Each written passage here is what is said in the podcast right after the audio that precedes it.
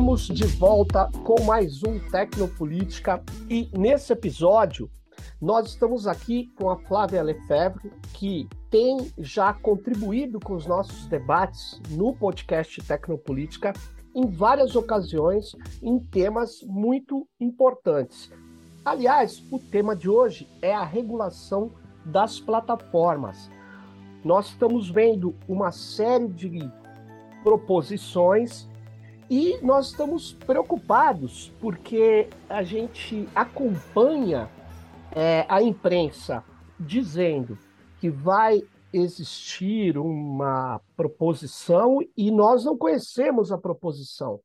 Então, o que a gente lê são coisas bastante é, complexas, né? Que é, por isso que a gente está trazendo aqui a Flávia Lefebvre, que está é, contribuiu muito também para o debate da Lei Geral de Proteção de Dados, para o debate do Marco Civil, que acompanha é, todo esse, esse debate sobre a internet, sobre plataformas. Já foi conselheira do CGI, né, do Comitê Gestor da Internet no Brasil.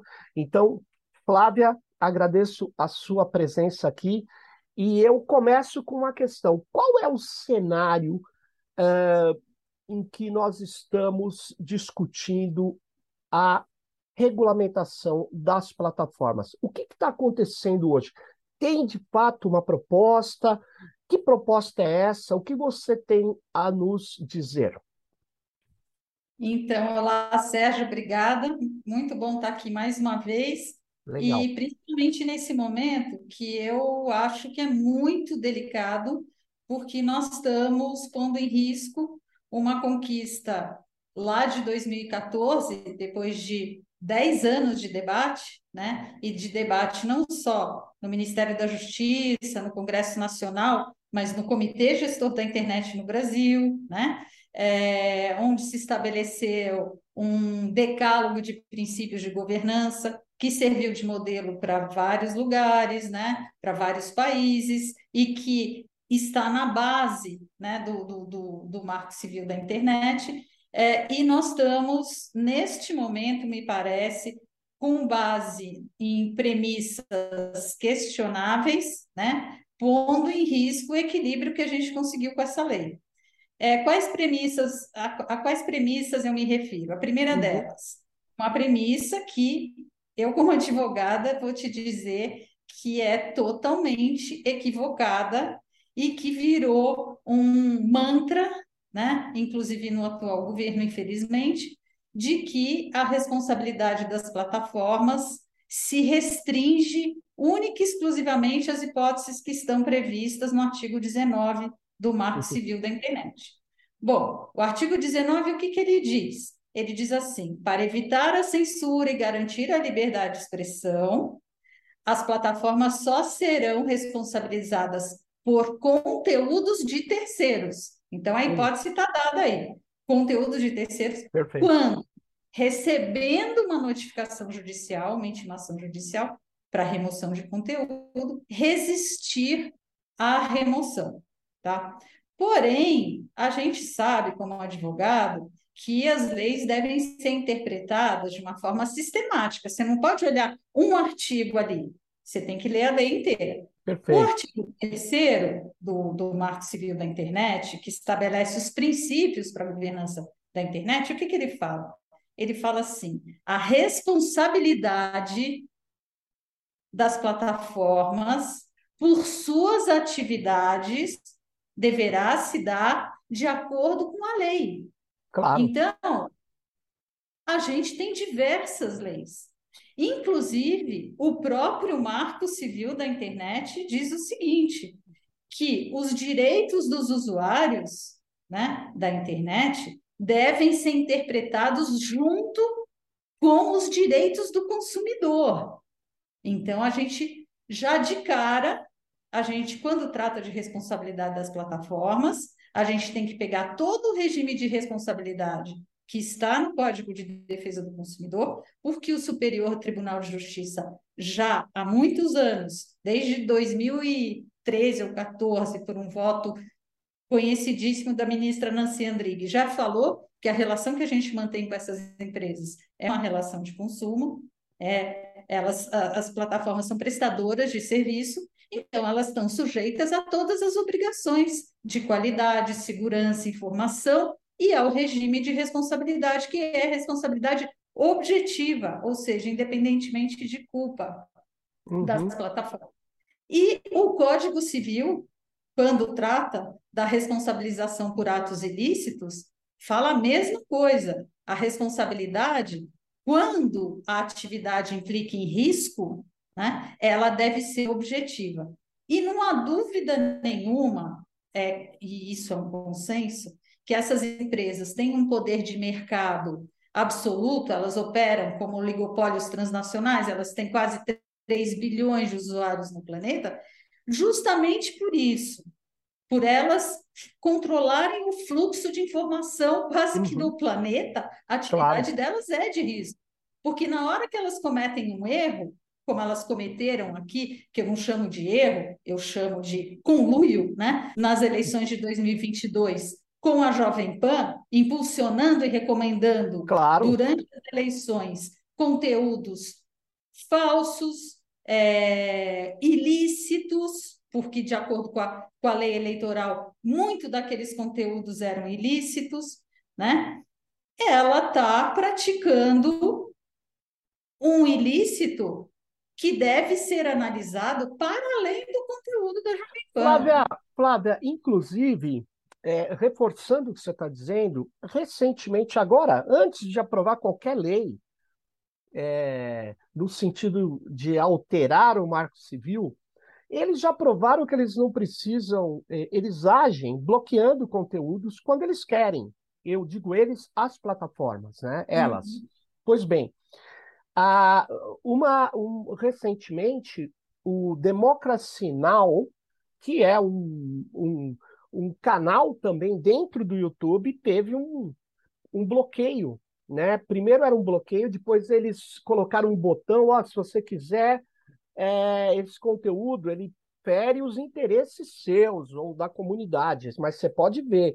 E agora eles falaram, olha, a restrição no, no dia seguinte é de idade.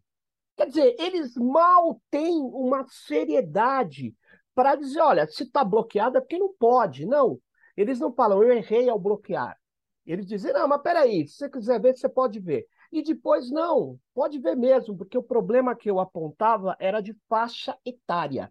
Quer dizer, uma coisa completamente estapafúrdia, mas, na verdade, qual era o objetivo do bloqueio? Impedir que as pessoas vissem o vídeo do Julian Assange.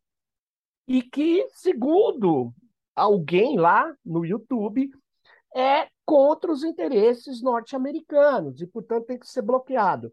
Isso, para mim, chama-se censura, porque ali não tem desinformação, ali não tem discurso de ódio, ali não tem aquilo que eu estou vendo, ouvindo, lendo no Brasil. Estou é, trabalhando contra o artigo 19 do Marco Civil para conter discurso de ódio, porque as pobres plataformas não podem agir.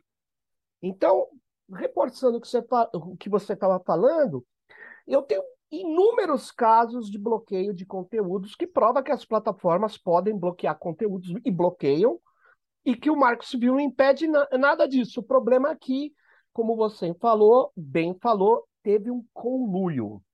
Reforçando, foi um conluio.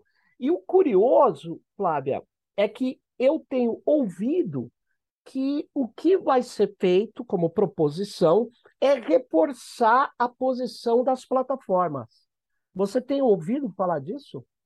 Eu tenho ouvido, por isso que eu estou falando, Sérgio. Então, uma das premissas, né, que eu disse que tão, tem pautado esse, esse debate é essa, que é uma premissa que, me desculpe, totalmente falaciosa, porque Falácia. as pessoas precisam ler a, a, a lei. A lei, ela, no artigo 19, trata da responsabilidade por conteúdos de terceiro. Por exemplo, eu vou para a internet, né?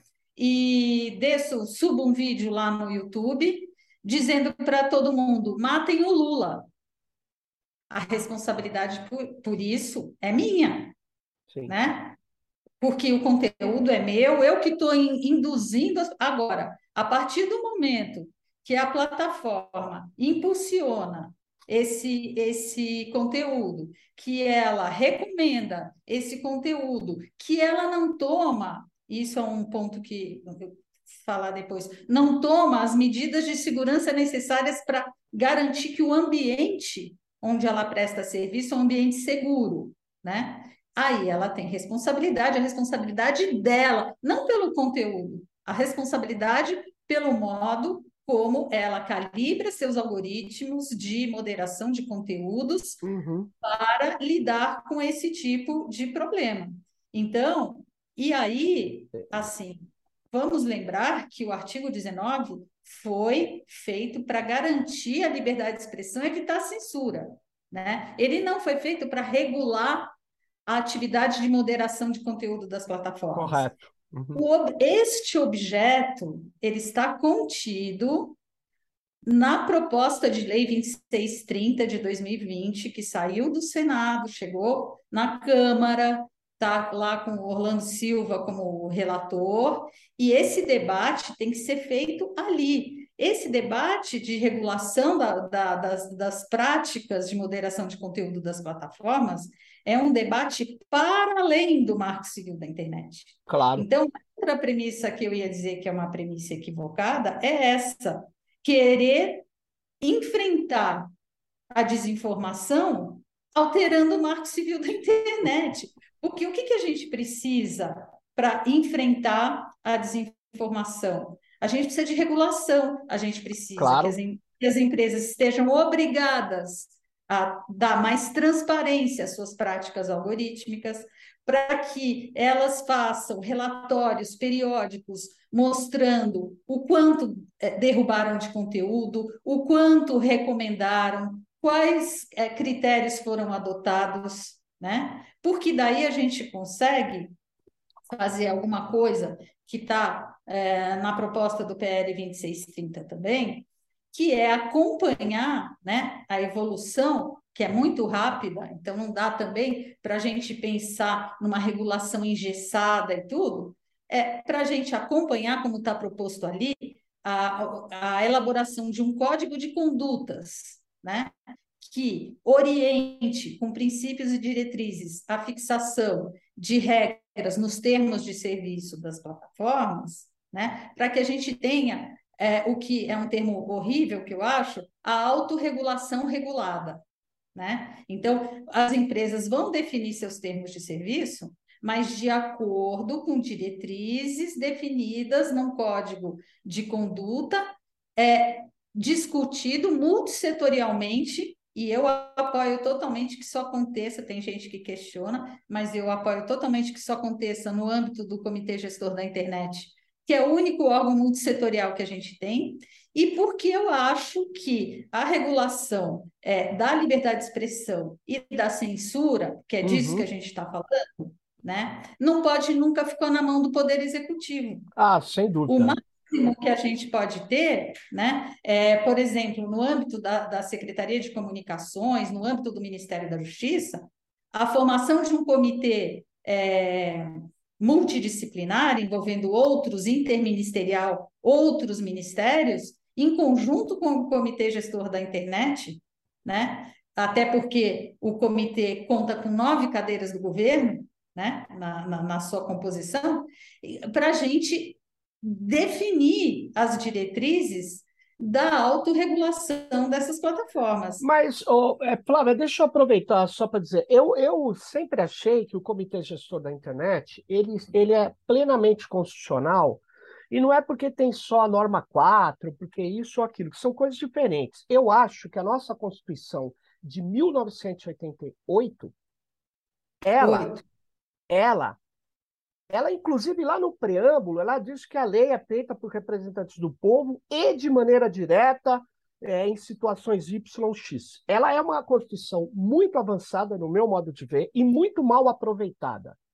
Eu acho que cabe sim uma é, uma é, legalização, ou tornar é, fruto da lei, eu sei que o comitê gestor já é citado em várias leis, mas é, ele, ele não foi é, organizado formalmente na lei. E eu não acho que, ao ser organizado na lei, ele teria que necessariamente ser um órgão do Poder Executivo. Eu discordo, eu acho que a nossa Constituição permite que tenha, assim, o, o esquema é, de participação de segmentos da sociedade, porque precisa.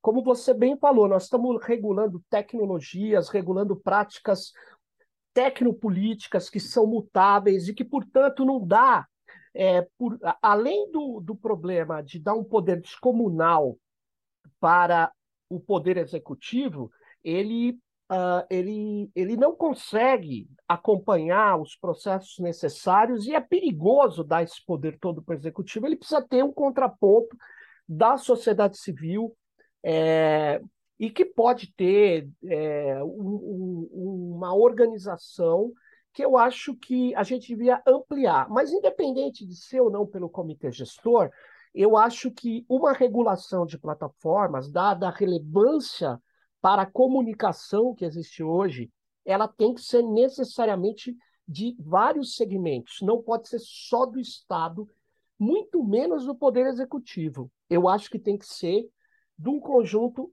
é, da sociedade. E acho que a gente devia forçar, mesmo que não seja o comitê gestor, mas que se crie isso. É, e não é criar por indicação, né? Porque o comitê gestor, quando nasce, ele é por indicação do executivo. Eu acho errado. Ele tem que ter é, a formação dos colégios, dos segmentos que elejam os seus próprios representantes. Mas é só para dizer que eu acho que a questão que você traz do multissegmento, de vários olhos da sociedade, porque, na verdade, gente, a gente não elege o presidente e dá uma carta branca para ele, por mais legal que ele seja. E tem disputas dentro do Estado, né? Não, e, e a veja, sociedade tem que organizar, né? A nossa Constituição, você falou muito certo, a nossa Constituição, nesse aspecto da participação social, ela vai além né, da questão da representatividade. Vai além. Ela tem dispositivos claros e, e no discurso, sabe, é, de, no lançamento né, da edição, da promulgação da Constituição de 88, é, tem uma parte clara no discurso do Ulisses Guimarães, dizendo assim: a nossa Constituição ela vai para além da representação quando ela garante a participação social. Ela fala em conselhos e ela fala, tem dispositivo expresso em controle social. Por isso que os governos do PT anteriores e, e, e o da Dilma pôde se estabelecer conferências, conselhos e que o Bolsonaro, no dia seguinte que tomou posse, é, em 2019, editou um decreto para desconstituir todos os, os conselhos. Exatamente. E essa questão foi parar no, no Supremo, e o Supremo disse não. Por exemplo, o Comitê Gestor da Internet que é um órgão que tem suas atribuições estabelecidas pela lei, pelo Marco Civil da Internet, é, não, não pode ser desconstituído assim. Então, com relação ao CGI especificamente, é, eu acho o seguinte: o Marco Civil da Internet, no artigo 24 seguinte, é, seguintes, ele trata das obrigações dos poderes públicos. Né? E ele fala expressamente que a governança da internet no Brasil deve se dar de forma multissetorial. Está expresso com a participação do comitê gestor da internet para definição do desenvolvimento e uso da internet no Brasil. Correto, está lá escrito. Considerando que o, o, o CGI existe desde 1995, que tem o NIC como seu braço executivo, extremamente competente para tratar de questões de segurança, de infraestrutura, enfim, uma série de temas, pesquisas, né? Porque a parte de pesquisa é, do CETIC é fundamental para a definição claro. de políticas públicas.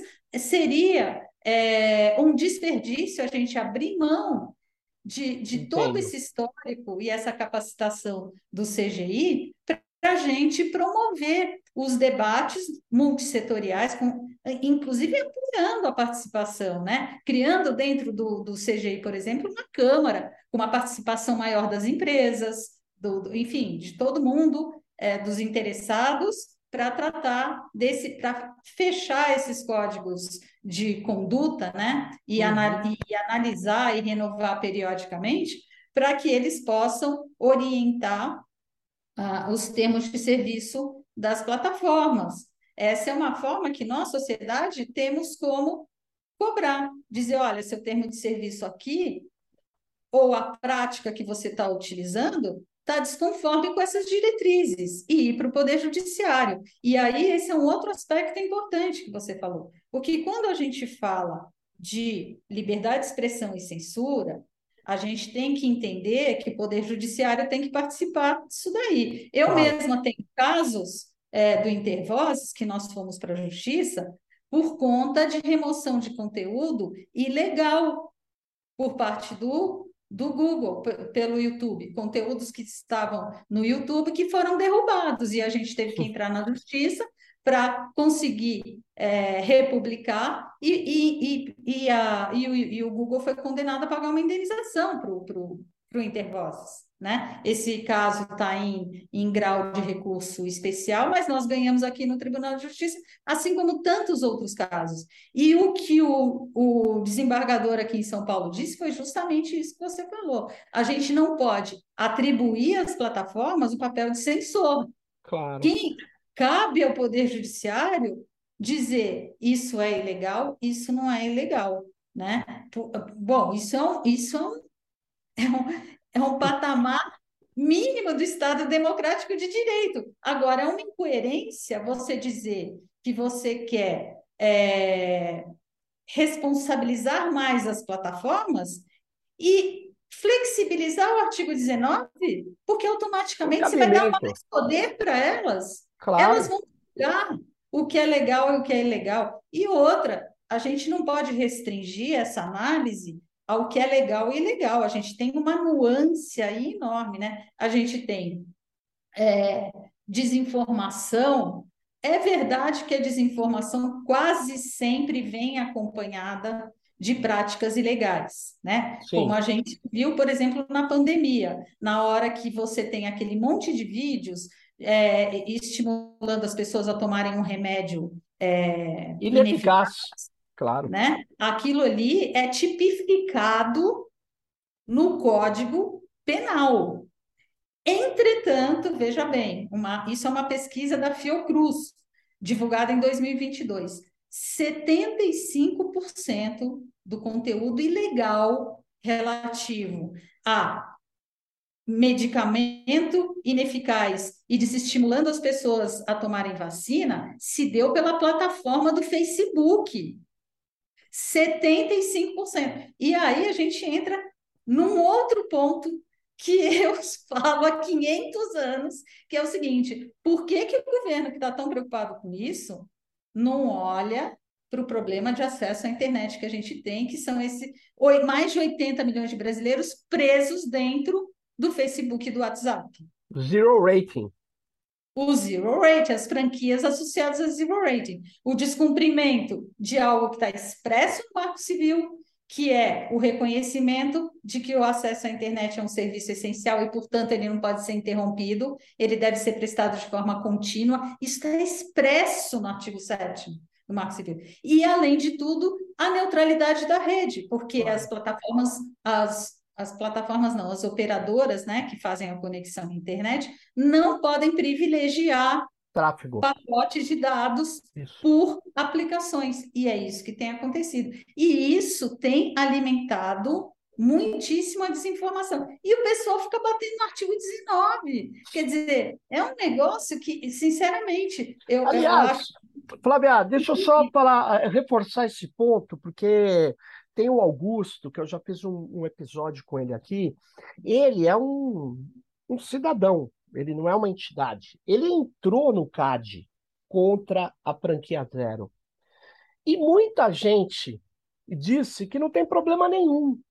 Quer dizer, você tem um acordo do Facebook com as operadoras para que as pessoas sejam incentivadas a usar o Facebook porque quando elas usam o Facebook, as suas empresas, né? WhatsApp, Instagram, elas não perdem, na verdade, a sua franquia de dados. Então, obviamente, é um estímulo num país pobre muito forte a usar, e isso, obviamente, faz uma concentração econômica e nos faz a ter que cada vez mais usar essa plataforma ou essas plataformas. Desde quando o CAD pode falar que não vê nenhum indício de concentração econômica, se isso é evidente? Agora, Na... mas continue. É esse é o problema também, né? Você na tem... realidade, Sérgio, o, o, na realidade, o CAD, né? Ele, se você for buscar alguma atuação do CAD contra as plataformas, nenhuma foi acolhida.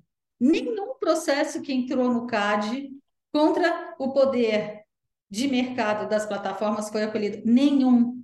E especificamente neste caso, eu vou te dizer que tanto a Anatel quanto o Ministério das Comunicações, que foram chamados para atuar num processo do qual nós participamos, né? Eu era advogada da Proteste nessa época e, e a Proteste participou desse processo, então eu tenho esses documentos. A Anatel diz que isso é muito benéfico para o usuário.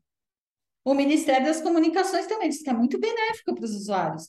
E a Secretaria Nacional do Consumidor disse assim: ah, não, eu não vou me pronunciar porque não tem nenhuma reclamação de consumidor aqui sobre isso. Entendeu? Porém, as pesquisas todas mostram o malefício. Bom, para além de ser ilegal, né?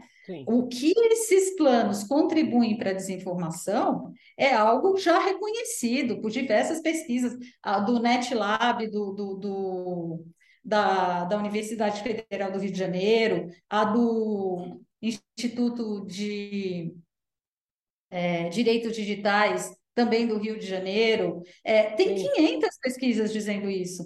E nós, então, fazer aqui, levantar a nossa bandeira, nós da Coalizão Direitos na Rede, nós demos entrada no dia 4 de janeiro com um pedido no Ministério da Justiça e na Secretaria de Comunicações, porque agora lá tem uma Secretaria de Políticas Digitais, né? E esse Sim. tema está totalmente contemplado, pedindo uma atuação regulatória da, do, do Poder Executivo, porque ele tem, de acordo com a Constituição Federal, poder regulamentar do Marco Civil para estabelecer é, limites uhum. né? E para colocar esses planos dentro da legalidade. E nós estamos apresentando uma proposta, né? É, é, considerando a situação complexa, né, que a gente tem de infraestrutura no Brasil, a insuficiência que a gente tem, uma proposta dizer assim, ok, a gente entende que tem que ter uma franquia, mas ao final da franquia não pode bloquear o serviço e a pessoa ficar só dentro do Facebook e do WhatsApp. Você pode até reduzir a velocidade por uma velocidade que a gente tem que entender qual é a, a, a suficiente para que a pessoa exerça a sua cidadania na internet, porque hoje em dia 1.500, mais de 1.500 serviços públicos você só faz pela internet, né? Mas você não pode bloquear e jogar a pessoa para dentro do Facebook, do WhatsApp. E aí é como você falou, se aumenta o poder dessas plataformas, porque dentro delas o que, que se faz? Negócios, pagamentos, claro. publicidade, coleta de dados, tudo que é o mais valioso hoje dentro do, do, cenário econômico, né? É, eu acho que e, e, e tem um outro assim uma questão de é, essas plataformas elas se colocam como uma esfera pública.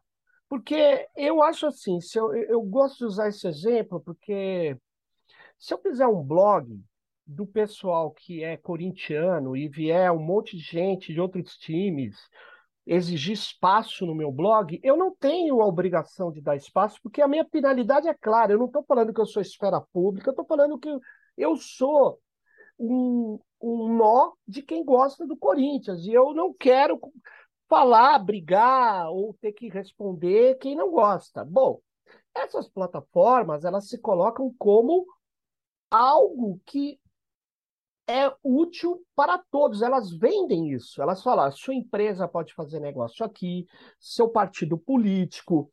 Ela chegou a ter termos da plataforma incorporados na legislação eleitoral brasileira. O termo impulsionar é um termo do Facebook, que foi incorporado na legislação. Ou seja, elas se colocam como esfera pública.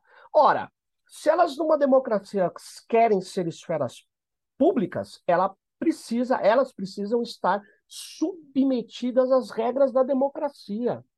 Essa é a questão. Exato. Né? Eu acho isso. É, é, isso que eu acho importante reforçar é que elas se atribuem esse papel de esfera pública, mas vamos combinar que o governo brasileiro contribuiu bastante para elas assumirem esse papel. Eu bato na tecla, por falar em blog, né? Lá no meu blogzinho, eu bato na tecla de que a reforma é, eleitoral de 2017 ela é muito responsável por, Olha só. Pelo que nós estamos vivendo hoje. Essa questão da inclusão do impulsionamento, de se equiparar os mecanismos de busca e impulsionamento. Então, é Absurdo. é óbvio que foi um, um lobby né, do Facebook e do Google. Né? Agora, é, o, que, o que o governo não faz, acolheram, né? Botaram elas no patamar de esfera pública, porque na hora que você fala assim, a propaganda paga na internet é proibido e só pode acontecer nas plataformas. Oh, é, o que é um absurdo.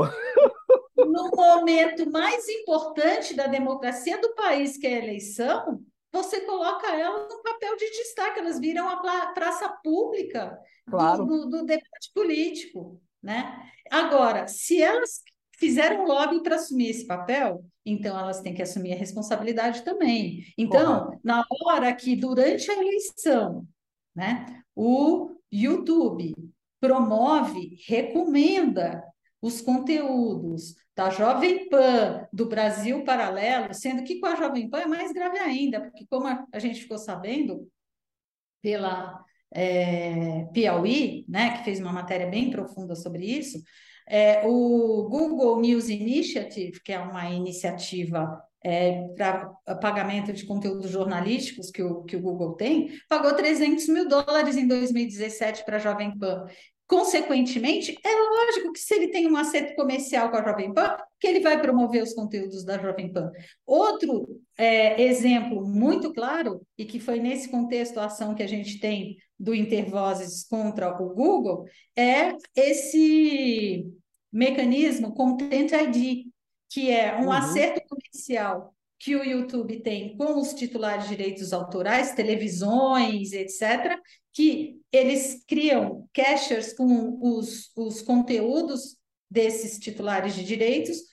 Quando bate conteúdo que se identifica lá, sai um sistema de notificação direto para o titular e é o titular de direito autoral que vai decidir, como aconteceu no caso do Intervozes, se aquele conteúdo fica ou não fica na internet. Por isso que o desembargador, ao julgar esse caso, falou: isso daí é censura privada. Claro. Não pode, isso daí é ilegal.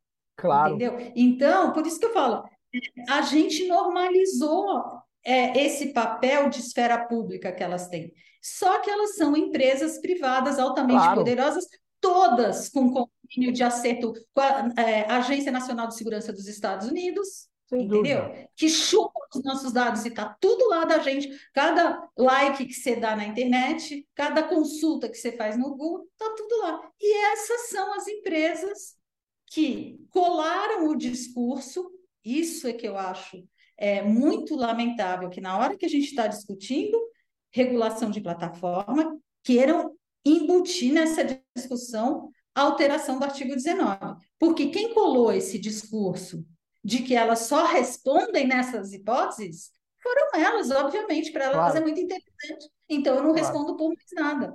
Né? E agora, então, por isso, Flávia, que eu, é, eu, eu entendo é, a questão da regulação autorregulada.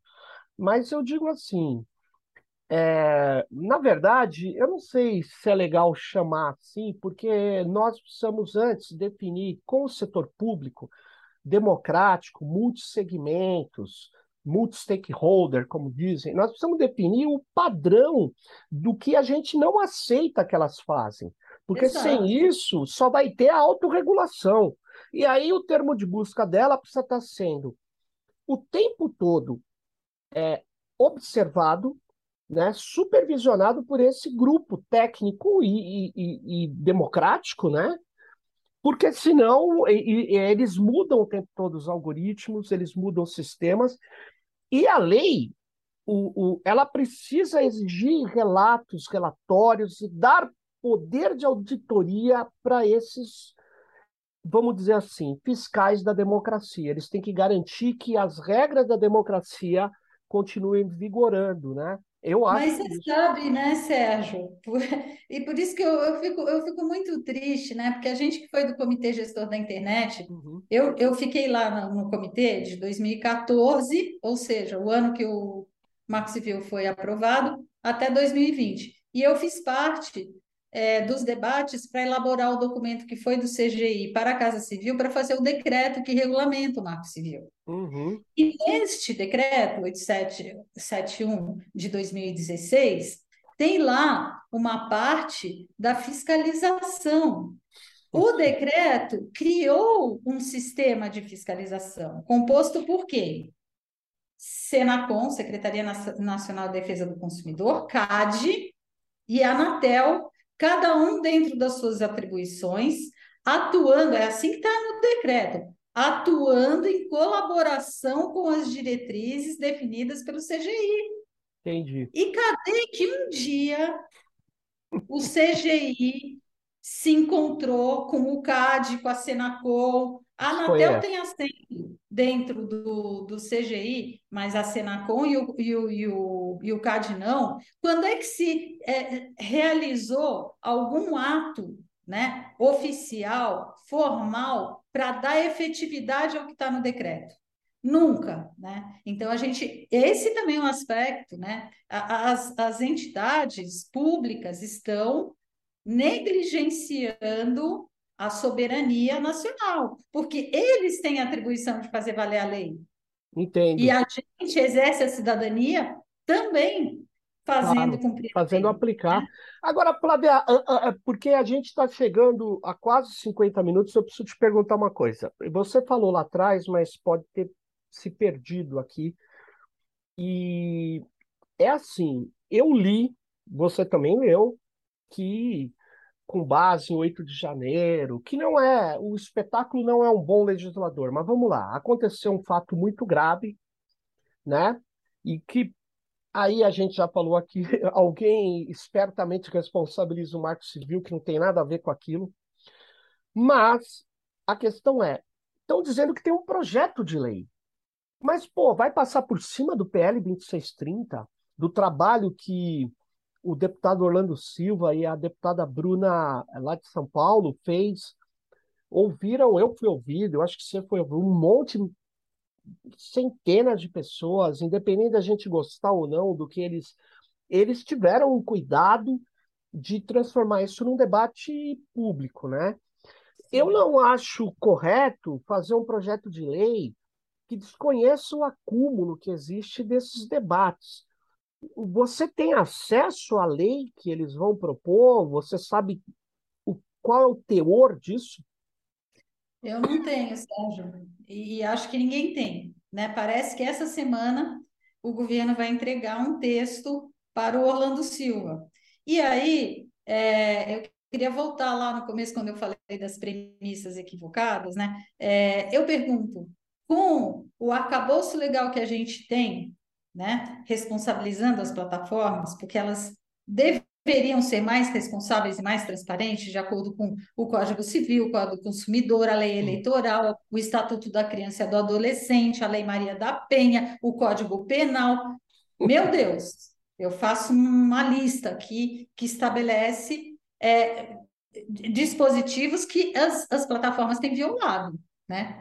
Okay. A gente precisa dá essa pressa, ainda é. por cima, o STF, neste momento, pelas mãos do ministro Toffoli, que tem uma visão hoje em relação a questões autoritárias é, bem diferentes do que ele tinha quando era advogado do PT, por exemplo, do ministro Luiz Fux, que a gente também conhece o posicionamento dele é, durante a Lava Jato e tudo isso, será que é este momento que a gente deveria é, julgar às pressas a, constitucionalidade do artigo 19, sendo que isso está cozinhando dentro do STF há mais de três anos? Então, isso é um problema. Esse é um problema. Tem Vai ter uma audiência pública amanhã, lá, amanhã ou depois de amanhã, é, sobre esse assunto, e eles disseram que vão julgar isso no segundo semestre e que estão acelerando justamente para enfrentar a desinformação. Desculpa, o artigo 19, mexer no, no artigo 19 não vai enfrentar a desinformação, não Mas, é o locus jurídico próprio para isso, no minha humilde forma de ver, e se for, se mexerem, nós vamos comprometer a liberdade de expressão e empoderar mais as Eu acho. E, por parte do governo, Sim. o governo editou alguns decretos que eu acho que foram importantes. É, quando o Lula entrou aí agora, com relação a políticas digitais, a empoderar a AGU para acompanhar atos contra o, o, Estado democrático. A gente tem mais a, é, ferramentas jurídicas para enfrentar isso. Então, eu acho um equívoco botar o, é, essa proposta que o governo vai colocar, que eu não sei qual é, parece, parece que eles vão aproveitar o texto do PL 2630 e vão acrescentar coisas, tirar coisas, detalhar coisas. Pode ser que fique muito bom. Agora, de qualquer maneira, eu acho que isso vai merecer um debate profundo, porque é alguma coisa muito séria. E aí, queria só frisar mais esse detalhe, que não adianta a gente fazer copia e cola, entendeu? Da, da, da Digital Service é, Act, que foi aprovado ano passado lá na Europa, Europa. ou da lei alemã lá de 2017, ou do que se está debatendo no Reino Unido, que também estão debatendo uma lei específica lá.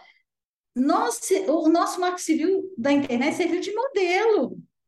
O nosso modelo de governança da internet é modelo. Você participou dos fóruns todos claro, de internet claro. a gente vai, internacionais, na ONU, tal. Nós somos modelo. Por que, que nós vamos colar um negócio aqui que não tem a ver com a nossa realidade? Então, então é... essa, essa historinha de dever de cuidado, dever de cuidado, dever de cuidado vai, vai empoderar as plataformas, que elas vão dizer assim: ah, mas isso aqui é perigoso, eu vou tirar. Porque claro. aquilo que é inequivocamente legal, matar alguém, estimular o suicídio, induzir alguém a consumir um remédio que é ineficaz, tudo isso está é, tá na lei, é inequívoco. Ah, não, eles Agora, tinham isso, eles tinham obrigação resto? de agir contra isso e não agiram.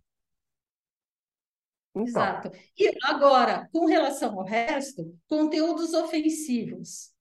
Se eu chamar o Aécio Neves, né, de um cara que faz improbidade administrativa, que respondeu à ação civil pública, é ofensivo para ele, mas não é o meu direito de exercer? Então, até porque ele é uma figura pública, ele, ele, ele, ele se apresenta de um outro modo e você está contestando não com aberrações, com fatos, né?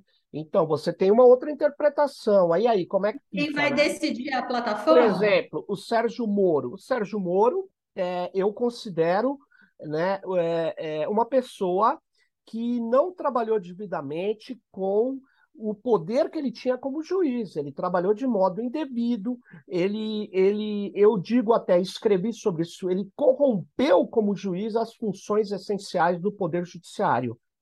Para mim é claro. Agora, e aí? Ele tem que discutir isso. Isso aí é o quê? Eu não posso mais falar disso, né? Então é, não sei. Eu acho ou que... a plataforma vai decidir se você pode ou não falar disso. Aliás, se... é, eu tenho aqui, Flávia, um, um, episódio onde eu mostro vários bloqueios que a gente sofreu. É, alguns que as próprias plataformas recuaram porque eles tinham feito bloqueio algorítmico, então eles têm bloqueadores, eles têm bloqueadores. Um, um dos episódios que eu interferiria aqui com o debate em língua portuguesa nas eleições da Índia, que não tinha menor, não tinha nada a ver, foi um erro brutal. E um outro debate que a gente fez que continua bloqueado até hoje. Então, É, e alguns outros que eles fizeram bloqueio por, é, é, e depois eles recuaram sem dar mínima satisfação. O que não acontece com o Poder Judiciário, né? Porque se ele ele fala, o senhor está sendo acionado por violar uma lei, pelo menos eu sei o que eu violei. Eles têm termos genéricos de violação que eu contesto, e obviamente não se enquadraria naquilo, e eles dizem, ah, de verdade, e continuam liberam o episódio e não dizem por quê. Nós não Esse é um outro aspecto que está previsto no PL 2630, que é o devido processo legal, que é muito Exatamente. importante. Que é eles criarem mecanismos de contestação de remoção de conteúdo, é, ou promoção também, né? Claro. É, dentro dos, dos mecanismos administrativos da plataforma, porque hoje em dia são muito falhos. Né?